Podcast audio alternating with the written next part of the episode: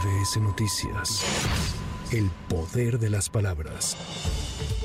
Santiago Krill Miranda y Xochil Gálvez se registraron ante el comité organizador que conduce el proceso para definir la candidatura presidencial del Frente Amplio por México. Tras cumplir con el trámite, Krill Miranda acudió a la sede nacional del PAN a notificar que realizó este procedimiento, mientras que Xochil Gálvez afirmó que a pesar de que el jefe de campaña de Morena sea el presidente Andrés Manuel López Obrador, logrará convertirse en candidata y ganar las elecciones. Yo le quiero pedir a los militantes de Acción Nacional que no se enojen conmigo si no tengo una creencia.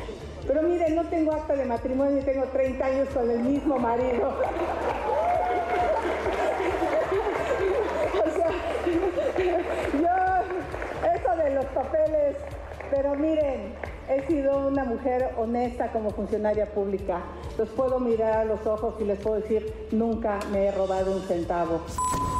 Tras su registro, Santiago Krill fue el primero en acudir ante el comité organizador a registrarse para ocupar el cargo de responsable de la construcción del Frente Amplio por México y ahí arremetió contra el gobierno de la Cuarta Transformación. Muertes por violencia, muertes por pandemia, muertes por enfermedades sin medicamentos, muertes de feminicidios, muertes de niños con cáncer que no les alcanzaron los medicamentos, muertes el gobierno de la muerte.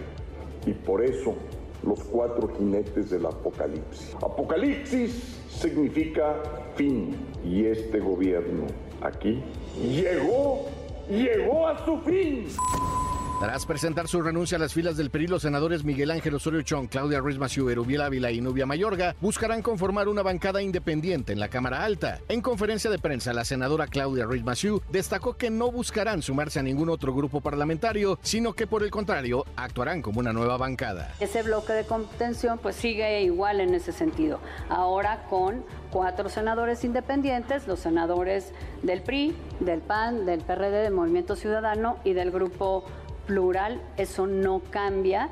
Cuando menos nosotros, los senadores independientes, somos políticos profesionales que hemos sido capaces siempre de construir con quienes piensan distinto o militan en una fuerza política distinta. El senador con licencia Ricardo Monreal aseguró que la unidad es una premisa fundamental para que Morena sea imbatible en las elecciones presidenciales de 2024. En conferencia de prensa desde el estado de Jalisco, Monreal destacó que la condición para que Morena pueda ratificar su triunfo el próximo año es que salgan unidos en su proceso interno. Nuestra premisa fundamental es la unidad. Si nosotros salimos unidos de este proceso, vamos a ser imbatibles en la elección del 24. La condición sine qua non es la unidad para poder ratificar nuestro triunfo, nuestra victoria en el 2024.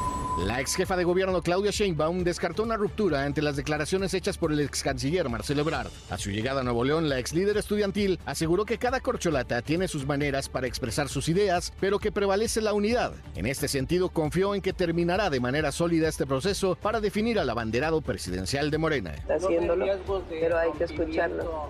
Ninguno. Por, digo, por las expresiones que da, por ejemplo, el señor Ebrard. No, ninguno, ninguno. Cada quien tenemos nuestras formas, pero aquí estamos muy unidos. El proceso irá a terminar sólido. Sí, totalmente. Manuel Velasco, aspirante al cargo de coordinador del Comité de Defensa de la Cuarta Transformación y a la candidatura presidencial del Partido Verde Ecologista de México, acusó a los aspirantes de la oposición de solo criticar al presidente Andrés Manuel López Obrador y de no presentar propuestas ante los problemas del país. Muy optimista porque nosotros somos la propuesta de la renovación generacional, de impulsar a los jóvenes, tenemos ideas nuevas, ideas problemáticas que los ciudadanos están planteando en medio ambiente. Somos los únicos que hemos propuesto una agenda ambiental, una agenda verde basada en cuatro ejes, la concientización, la conservación, el cuidado del agua y la protección, el combate a la contaminación. Para MBS Noticias, Javier Bravo. MBS Noticias. El poder de las palabras.